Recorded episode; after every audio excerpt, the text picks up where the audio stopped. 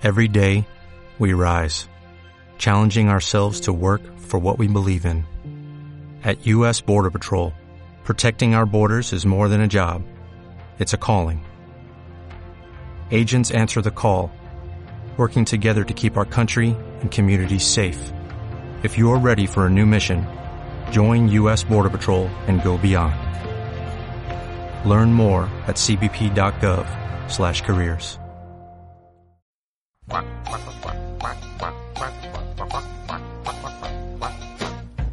Islas Ozores patatín, Islas Ozores patatán.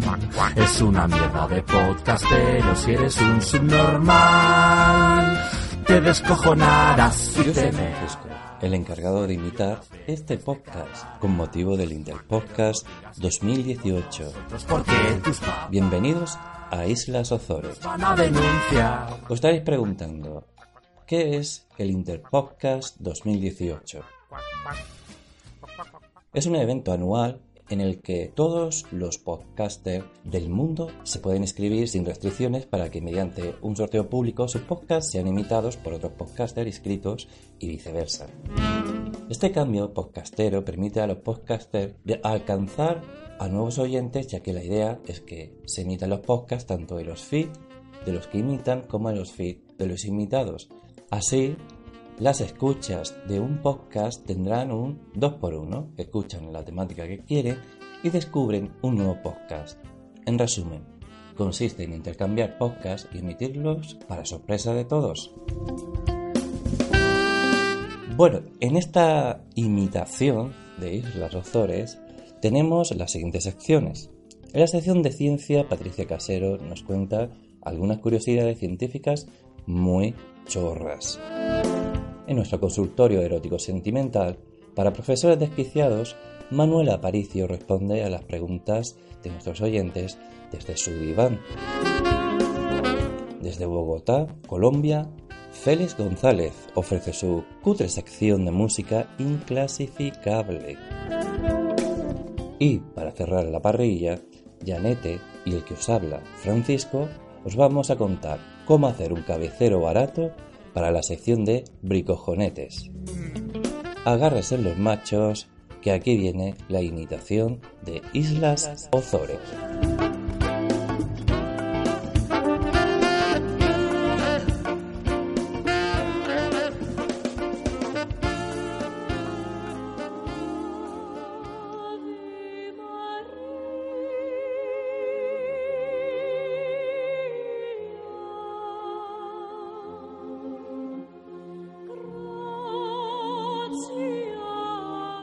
Hola a todos, soy Patricia Casero y bueno, ¿qué, hago aquí? Pues la verdad, no tengo ni idea. Una persona de cuyo nombre no quiero acordarme nos apuntó a esto del Interpodcast y me ha tocado esto de las Islas Ozores. Así que aquí estoy, una profesora de español hablando sobre cuestiones científicas. Oye, que yo casi termino estudiando biología, pero que las letras me tiraban mucho y acabé como profe. Pero bueno, en fin, que me enrollo. El caso es que no solo soy profesora de español, sino que soy profesora de español online. Y lo más chulo es que vivo en Nairobi. Nairobi en Kenia. Joder, Kenia en África, tío.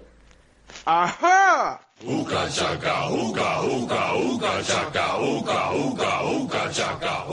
Sí, sí, pero África es algo más que gente saltando en taparrabos. De hecho, aún no he encontrado a nadie así, pero bueno. Eh, que me voy por las ramas otra vez. El caso es que os cuento que vivo en África, no por hacerme la interesante ni nada, sino porque voy a empezar hablando de este continente. El otro día una chica me llamó la atención sobre algo que es un hecho, nos guste o no, ¿vale? Y es que los kenianos corren mucho y tienen un récord de ganar competiciones de, de, de carreras, ¿no? O sea, de que corren mucho, vamos, que son muy rápidos. Y normalmente se dice que corren tanto porque necesitan huir de los leones. Pero, como habréis notado, he dicho Kenia, no África. ¿Y por qué? Bueno, pues porque, por extraño que parezca, hay un país africano en el que está prohibido correr. Y hablo de la República de Burundi. sí, Burundi. A mí me hacen mucha gracia los, eh, los nombres de algunos países africanos y mi favorito es, así a, nombre de, a título informativo, mi favorito es Djibouti. En fin, que en Burundi no se puede correr porque en 2014 al dictador, mm, a ver si me sale el nombre, el dictador Pierre Kurunziza, creo, ¿vale? Eh, si no lo he dicho bien, lo siento. En fin, que al dictador, que no di- dice que no es un dictador, pero vamos, entre nosotros que sí lo es, prohibió correr para evitar que posibles eh, opositores, miembros de la oposición, pudieran camuflarse en las carreras y eh, organizar protestas o eh, conspirar contra el gobierno, digamos, ¿vale? De hecho, eh, por si esto fuera poco, también encarceló a miembros del Movimiento Solidaridad y Democracia por promover maratones para reunir a posibles simpatizantes. En fin, como es uno de los países más pobres de África, que dentro de África hay países más pobres y más ricos, por supuesto, correr es uno de los pocos deportes que pueden permitirse en Burundi.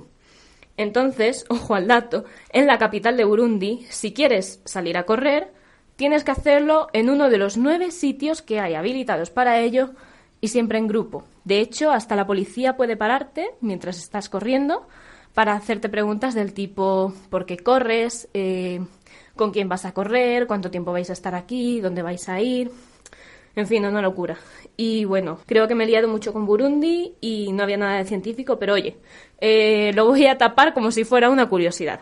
Así que puede colar. En fin, que vuelvo al lío. Y bueno, como ya os he dicho, soy profesora y no puedo evitarlo, así que vais a aguantar una chapa de una profesora. Y voy a empezar por los niños. Em, ahora vivo en Kenia, pero el año pasado, bueno, eh, durante 10 meses viví en China y trabajé allí con grupos de niños chinos, ¿vale? Es la única vez que he trabajado con niños y es la última vez que voy a trabajar con niños. Lo tengo muy asumido. en fin, eh, suelto esto y os digo que a título personal, si no os gustan los niños, no os crucéis nunca con niños chinos, ¿vale? Pero esto que quede entre nosotros. En fin, eh, ¿por qué? ¿Por qué no os lo recomiendo? Porque son príncipes y princesitas, ¿vale? Tienen papá, mamá y cuatro abuelos pendientes de cada niño, entonces cada niño puede hacer lo que quiera. Pero bueno, oye, que son niños y los niños a lo mejor tienen que ensuciarse, ¿no? Eh, pues nada, es mi culpa. Si están los niños dibujando mm, con rotuladores y se manchan la ropita con rotuladores, la culpa es de la profe. Y vosotros diréis, no, no, no, es que el niño no sabe usar el rotulador. No, pues los padres del niño dicen que es mi culpa porque no deberían estar jugando con rotuladores y mi hijo no se puede manchar. Miren, vamos a ver. A mí esto me, hierve la sangre porque yo cuando era pequeña, eh, yo soy de esta generación en la que empezó a entrar la tecnología, pero todavía estaba muy controlada, ¿vale? Entonces yo soy de esa generación en la que se lo pasaba pipa en el parque jugando con la arenita fina, ¿vale? Manchándome los pantalones, cayéndome de la bici, cayéndome del columpio, mi perro me manchaba la ropa de babas, eh, no sé. Yo me ensuciaba, ¿vale? Mis primos, mi hermano, mis padres, todos mis amigos nos hemos ensuciado. ¿Y dónde está todo eso ahora? Nada, no hay nada. ¿Por qué? Porque están sobreprotegidos los niños, ¿no? Entonces, eh, ¿por qué? ¿Por qué viene esta sobreprotección? Pues yo me imagino que los padres se preocupan, eh, pero no sé, a ver, yo repito, yo me he caído del columpio, me he manchado la ropa y estoy aquí, ¿no? Vivo ahí coleando y dándoos la chapa a vosotros. Pero bueno, entiendo y respeto que los padres no quieran que los niños se hagan daño, pero bueno, también hay otra cosa y es que hay muchos padres que los, no quieren que los hijos simple y llanamente se manchen la ropa. Y yo a esta gente le pregunto, ¿es que no tienes una lavadora en casa? O sea, yo me he encontrado con gente, ¿vale? Eh, incluso dentro de mi círculo cercano, que dicen que no quieren que los niños se manchen la ropa. Pero vamos a ver, son niños, tienen que jugar, ¿no? Etcétera, etcétera.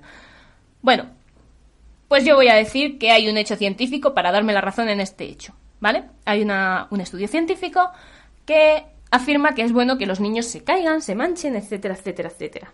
¿Por qué?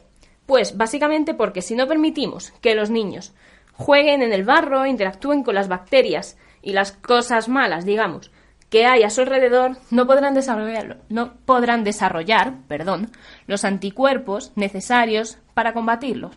Y esto hará que según vayan creciendo, a lo mejor no hayan cogido algunas enfermedades, pero como no las han cogido, no han desarrollado los anticuerpos. Y como no han desarrollado los anticuerpos, son más débiles fisiológicamente hablando. Es decir, si el niño juega con el parque con un perro y estornuda una vez, hay dos opciones. Una, que es la que se lleva ahora, es quitar al niño corriendo del perro para que el niño no estornude porque, ay, pobrecito, tiene alergia. Vale, lo entiendo. La segunda opción, que es la que, oye, siempre se ha hecho, ¿no? Entonces, deja al niño que juegue con el perro y ya se le pasará, ya se le pasará y al final se le pasa. Porque el niño a lo mejor puede tener alergia al perro y, em, bueno, digamos que estornuda, pero a base de estar con el perro, puede desarrollar los anticuerpos necesarios para poder estar con ese animal sin necesidad de antihistamínicos. Si quitas al niño de al lado del perro a la primera, el niño no sabe, el cuerpo del niño no sabe cómo defenderse de esos bichos, digamos, ¿no? ¿Y qué pasa? Pues que si en el futuro ese niño quiere acercarse a un perro, va a necesitar antihistamínicos, va a necesitar vacunas, etcétera, etcétera, etcétera. De hecho, esto me ha pasado a mí, ¿vale? Yo era alérgica a los gatos y a base de masoquismo, pues eh, nada, aquí estoy, ¿no? Tengo un gato ahora mismo en el sofá y tan tranquila. Así que bueno, vuelvo a los profes y os digo, profes, que si sacáis a los niños al patio y vuelven llenos de barro o con un arañacito en la cara y los padres os piden explicaciones, decidle que es por su bien. Y se lo decís, está basado en un hecho científico. Y bueno, joder, sí que me estoy enrollando al final. En fin, que ahora os voy a hablar de otra pesadilla en clase. ¿Vale? Y bueno, somos profesores, ya lo he dicho, necesitamos la atención de nuestros alumnos y nos gusta que nos presten atención, por eso somos profesores. Entonces, si un alumno se aburre, lo pasamos mal. Lo pasamos mal porque tenemos dos opciones, ¿no? Eh, bueno, tenemos varias. Puede pasar que ese alumno empiece a incordiar al resto de los alumnos y, mm, y ya ocasione el caos. Puede ser que tú estás aburriendo a la gente, puede ser que el tema no, no interesa, no sé. En fin, a lo mejor incluso pensamos que no sé, que lo estamos haciendo mal, pero pero pero pero es que lo peor, ¿vale? Lo peor que nos puede pasar en una clase es que un alumno bostece. ¿Por qué? ¿Por qué? Porque si bosteza, se nos pega el bostezo. Y eso es lo peor que nos puede pasar. Si nosotros bostezamos, puede parecer que estamos cansados, puede parecer que estamos eh, bajos de interés, que no nos interesa ni a nosotros mismos lo que estamos contando. Si al profesor no le interesa lo que estamos contando, ¿cómo le va a interesar a los alumnos, por favor? En fin, que, que, que Dios mío, ¿cómo, ¿cómo puedo bostezar durante mi propia clase? ¿no? Estoy trabajando, ¿cómo puede ser que bostece? Bueno, pues eh, no sé, tampoco pasa nada porque también hay una aplicación científica para esto, ¿vale? Y aquí voy a leer un poco porque si no es que me voy a perder con nombres. Así que bueno, eh, el hecho de que se nos pegue un bostezo de un alumno o de tu hermano que está sentado en el sofá mirando el móvil mientras tú estás leyendo un libro súper interesante y, empieza a bostezar y tú bostezas y dices, joder, me has cortado el rollo, estaba leyendo una parte súper interesante del libro, ¿no? Bueno, pues una investigación de la Universidad de Nottingham para los perdidos en geografía, es una ciudad de Inglaterra, en, eh, en Reino Unido, un poquito más para arriba de Londres y Oxford, ¿vale? Que se nos peguen los bostezos se debe a impulsos neuronales. Resulta que también podemos ser más o menos propensos al bostezo involuntario, esto depende de cada persona, del cerebro de cada persona, pero lo que sí está claro es que intentar reprimir un bostezo nos da más ganas de bostezar. O sea, que si tienes ganas de bostezar un poquito, hazlo. Mejor eso que parecer un oso con la mandíbula dislocada. El objeto de este, de este experimento tuvo un fin bastante bueno, a pesar de que estamos aquí un poquito de coña, ¿no? Y es que estaban intentando ayudar a comprender patologías clínicas como la epilepsia, eh, el autismo, la demencia, etc.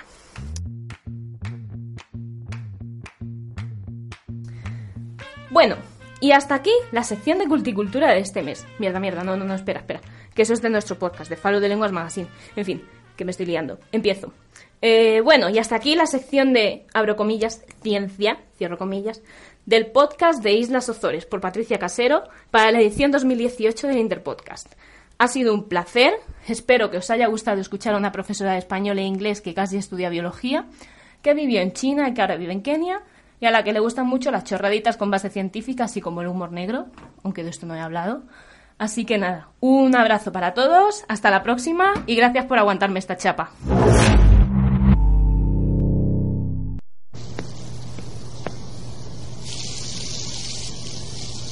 Mami, mañana tengo que ir de castor, ¿De qué? de castor.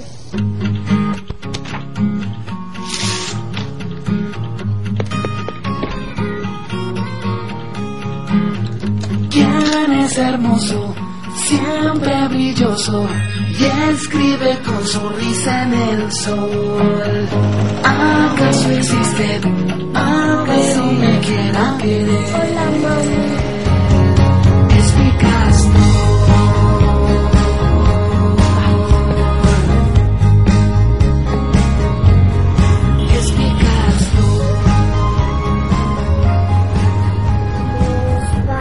Vamos a Belén. Vamos, castores, vamos. Vamos a Belén. Vamos, castores.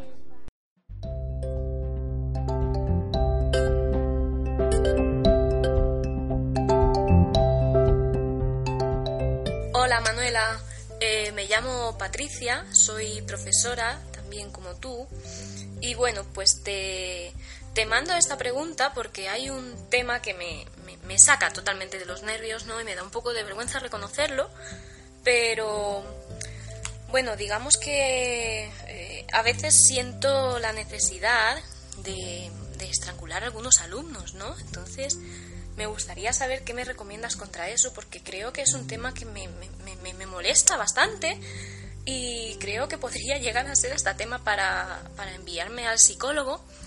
Y me preocupa mucho porque también me da vergüenza reconocerlo delante de otros profesores y no sé, este tipo de alumnos que, que de repente pierden la atención sobre lo que le estás diciendo. Y no lo sé, es algo eh, como cuando, por ejemplo, también empiezan a morder un lápiz, ¿no? Y dices, pero, joder, niño, que te estoy hablando, escúchame, préstame el 100% de tu atención. Estás eh, desviando tu atención hacia el cómo morder un lápiz, cuántos músculos debes estar utilizando para morder ese lápiz y no me estás haciendo a mi caso. No lo sé, por favor, por favor, Manuela, necesito que me ayudes. Gracias. Hola Patricia y bienvenida a nuestro consultorio. Estoy muy contenta de que seas nuestra primera oyente que consulta.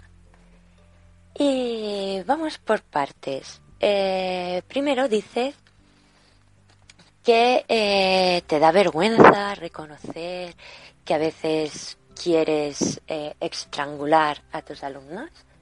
Bueno, tranquila, esto es una cosa que nos pasa a todos. Es más, eh, estamos fundando un club de profes que se llama Que parezca un accidente. Todos queremos hacer esto.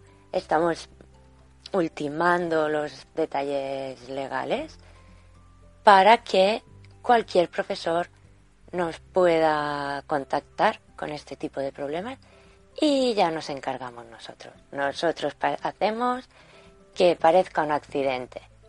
Los padres ni se enteran, les podemos hasta cambiar por un niño robot mucho más disciplinado que aprenderá el idioma rápidamente sin problemas y a ti te seguirán pagando igual. Así que luego te escribiremos para que, que puedas inscribirte en nuestro club. Y la otra parte que me dices es muy curioso lo de los niños que se comen el lápiz. Y es que te voy a contar un secreto.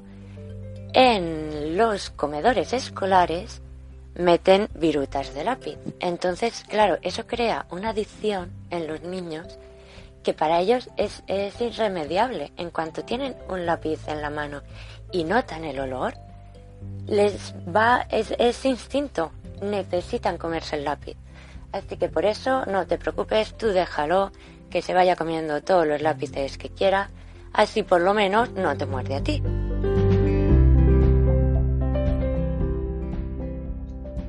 Hola, buenas tardes. Me llamo Janete y soy de Brasil. Y aquí doy clases de español desde hace muchos años. Y hace unos seis meses una chica me llamó para empezar a estudiar el español a una ejecutiva de una gran empresa, una multinacional. Y tenía que aprenderlo porque su propósito eh, era ir a una de sus sedes en un país de habla hispana. Y tras intentar tantas veces que esta chica consiguiera pronunciar la R inicial de las palabras, ya no lo aguanto.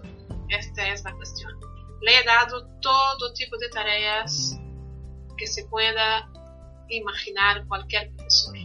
La he puesto para oír podcasts con músicas, con noticias de periódicos, de cultura, de cine, de literatura. También he puesto para oír palabras relacionadas a las partes gramaticales y todo con el intuito de que ella llegara a pronunciar bien estas palabras. Pero no lo logra, no lo consigue y yo ya estoy volviéndome loca. Esto me está impacientando. No sé qué hacer con ella, tampoco con esta situación, Dios mío. Y es que soy buena profesora, sé que lo hago bien. Pero ¿por qué no consigo que ella diga estas palabras como deben de ser dichas? Y para colmo, me dijo la semana pasada que va a hacer una conferencia a través de Skype con un manager de su empresa. ¿Qué hago yo con esto ahora? Si alguien puede darme algún consejo, lo acepto. Por favor, que alguien me eche una mano. Es eso. Y que perdone que haya que me haya desahogado de esta manera. Lo siento.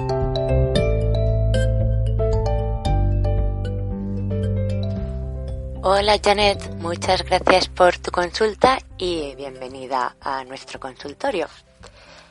Me dices que estás preocupada por la pronunciación de una de tus alumnas, pero bueno, yo creo que no hay de nada que preocuparse.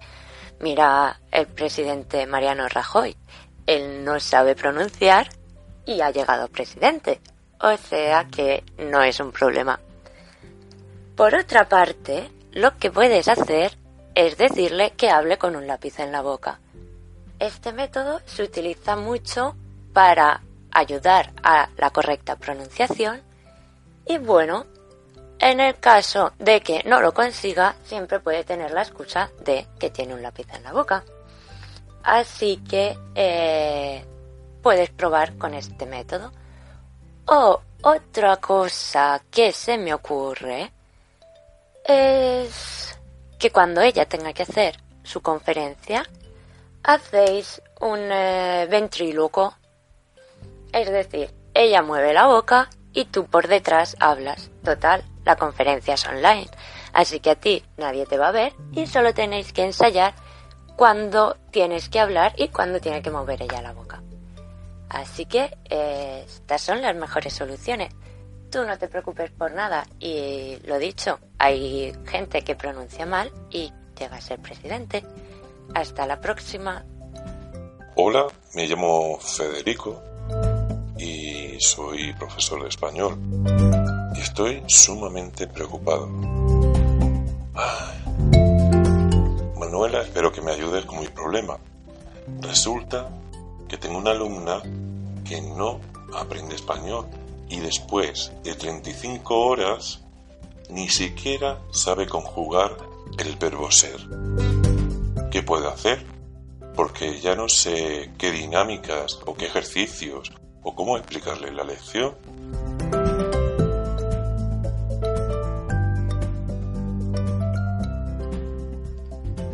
Hola Federico y bienvenido a nuestra consulta. Muchas gracias por tu mensaje. Nos dices que tienes una alumna que no aprende. Y bueno, en este caso, yo creo que lo mejor es modernizar el dicho de la letra con sangre entra. Ella no se aprende el verbo ser. Cógele el brazo y tatúaselo. El brazo si lo quieres hacer disimuladamente. Podría ser más efectivo escribírselo en la frente. Así, cada vez que se mire en el espejo, verá el verbo ser conjugado. Ahí ya depende de ti, de tu habilidad de secuestrar a las personas y hacerles un tatuaje. Otra cosa que puedes hacer y que es muy efectiva es que lo use en un entorno real. Ahora, por ejemplo, están muy de moda los juegos estos de, escapar de la habitación. Así que, facilísimo.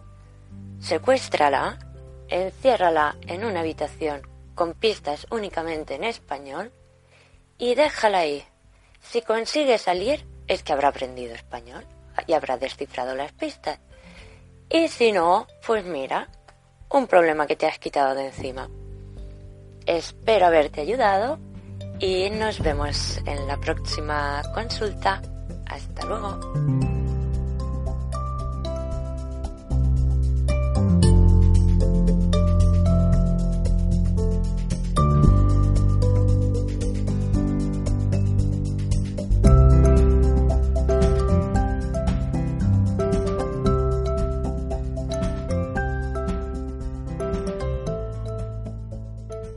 Baratas, Nicanor.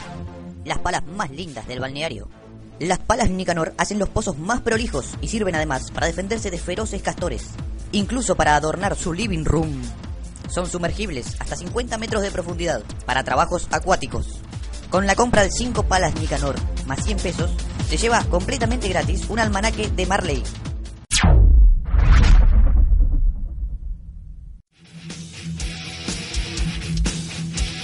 Guerra de Cucarrones. Hola a todos, soy Willy Bergantes de Bogotá, Colombia. Bienvenidos a un programa especial de Guerra de Cucarrones, donde presentaremos a algunos de estos cucarrones o artistas de tan solo uno o dos éxitos que luego desaparecen del radar o tal vez no tengan el éxito de antaño, cuando hacían el total ridículo ante todo el mundo. Los cucarrones de hoy son los inolvidables éxitos de YouTube en español con artistas que rayan en lo absurdo, lo exótico y en lo insulso. Comencemos con la voz chillona de una tierna niña peruana que se robó la atención de los inicios de YouTube cuando la cogían de meme, cuando incluso no existía el término. Wendy Zulka, una verdadera pionera, quien a los ocho años ya cantaba sobre la tetita y la cerveza. Oiganos en breve los chillidos de la tetita. La pequeña Wendy.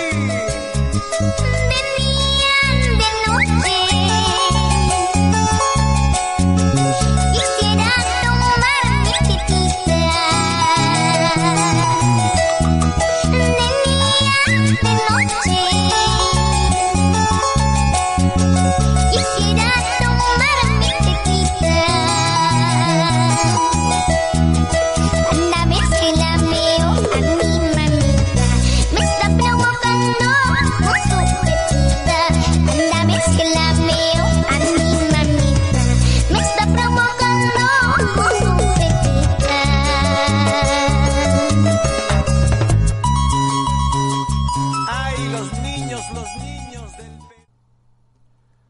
Otra titánica artista del Perú es una antigua maquilladora y estilista para televisión. Su estrambótica apariencia la soporta con su particular interpretación melódica, si es que tiene alguna. La Tigresa del Oriente ruge con fuerza en su éxito más conocido como Nuevo Amanecer. Una sonrisa, sé más cariñoso, ponle alegría. Si tú sabes entonces serás feliz. Domina tu orgullo, no seas egoísta, sé más amigable. Si tú sabes dar amor, un nuevo amanecer tendrás. YouTube también ha servido para promover nuevos géneros musicales. Ese es el caso del tribal mexicano, cuya estética no deja de ser una extraña forma de música electrónica que puede hacer un niño con simples nociones de mezcla musical. Un vendedor de partes de computador del DF se lanzó al estrellato con la mordida de un byte, porque Chip Torres está para eso.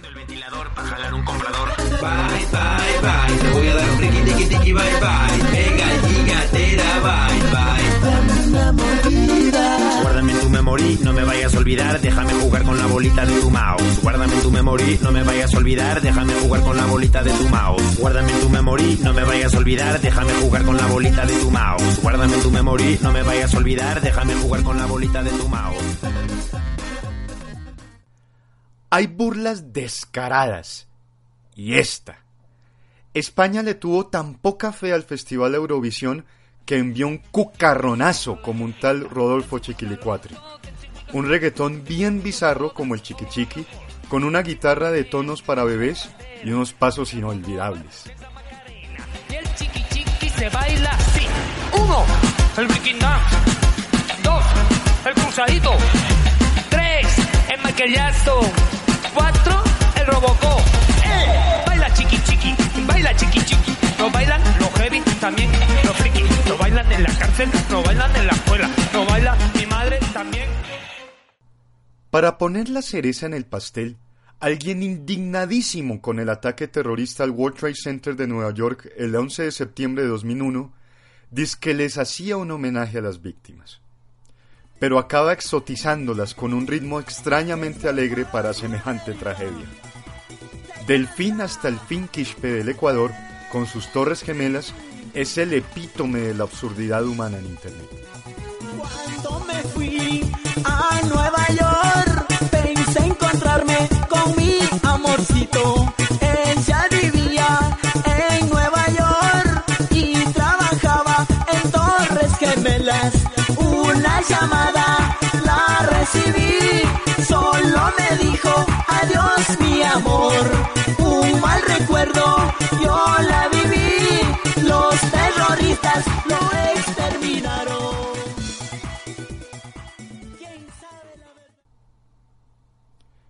Se dice que las cucarachas son los únicos seres en sobrevivir a un holocausto nuclear. Pero ¿qué hay de los cucarrones? Los seres que tienen más fuerza para levantar hasta 500 veces su peso. La memoria humana está formada de cucarrones, y no extraña que éstas sean de las últimas canciones que escuchemos antes de la gran explosión final de la humanidad. Sin embargo, tengo la esperanza de que nuestros amos futuros, las máquinas, entenderán mejor a ruso Edward Hill y se compadecerán al dejarnos escuchar esta joya, el himno oficial del Internet y de la desesperanza humana.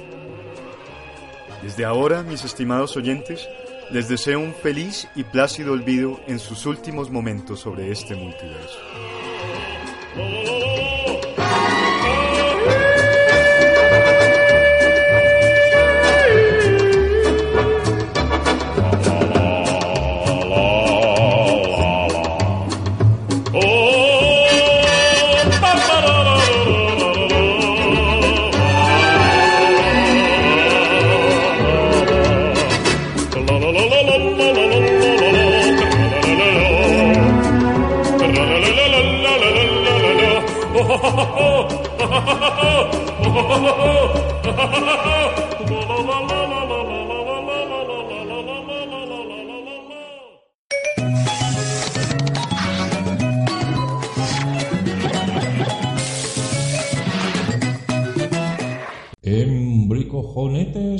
A dar los mejores consejos para que te conviertas en un manitas. Pero como no tenemos presupuesto para pagar a un experto, hemos salido a la calle y hemos traído a la primera persona que hemos visto. Ella es brasileña y trabaja debajo de la farola. Nos va a explicar cómo hacer un cabecero barato de tela. Mm, ¡Ese soy yo! Lo primero es lo primero. ¿Para qué vamos a hacer un cabecero de tela? Para estar mirando hacia atrás y no a nuestra pareja de la vida entera. ¡Ay, ay! ¡Wow! ¡Qué barbaridad, tío! Pero vamos a ello. Una buena receta para hacerla es rascarse los huevos para encontrarse una buena tela. O de lo contrario, nos moriremos en el intento.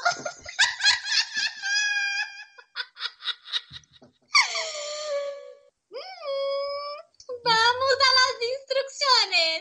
¿De los cojones o de los colchones?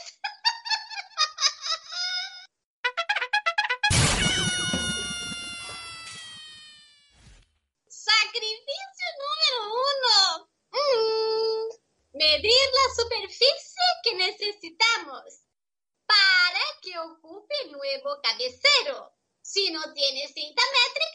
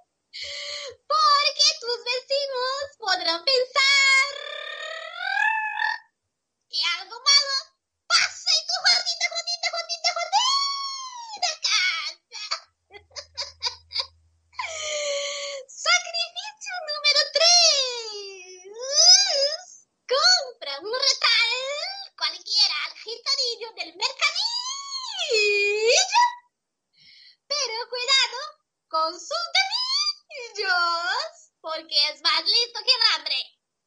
Y cuando hablo del hambre, sé lo que estoy diciendo. Porque debajo del sol, cualquier mata fome nos viene como un ángel.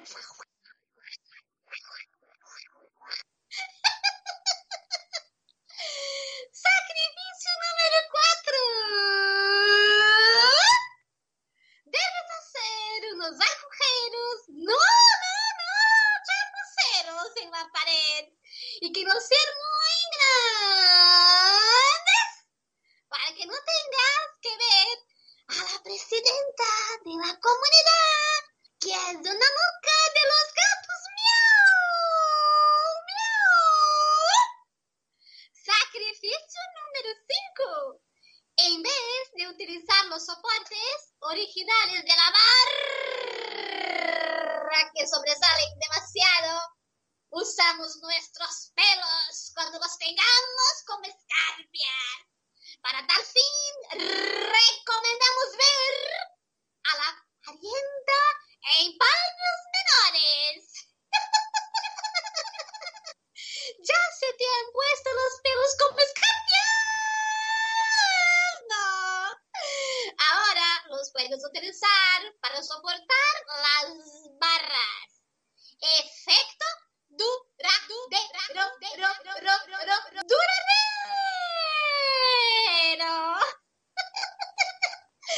Sacrificio número 6.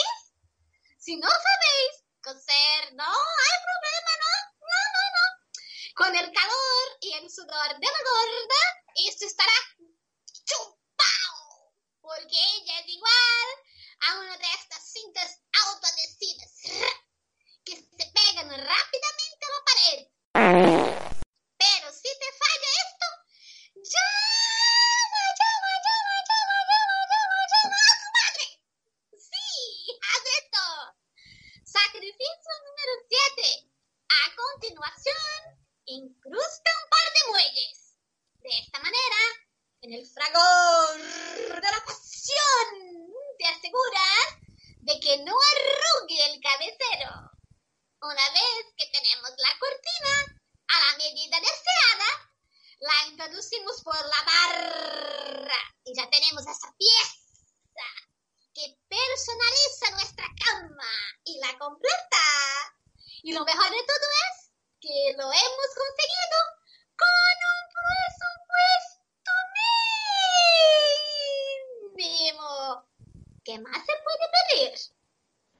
Y este ha sido nuestro consejo de bricojonetes. Y por cierto, ¿cómo te llamas? ¿Yo? Ramona de San Paulo. Yo estaba aquí en mi tintenderete tranquilamente hasta que me abordaste en la calle. Oye, ¿me vas a pagar o qué por este consejo? Bueno, si esta mujer de la calle sabe hacer un cabecero, ¿por qué tú no?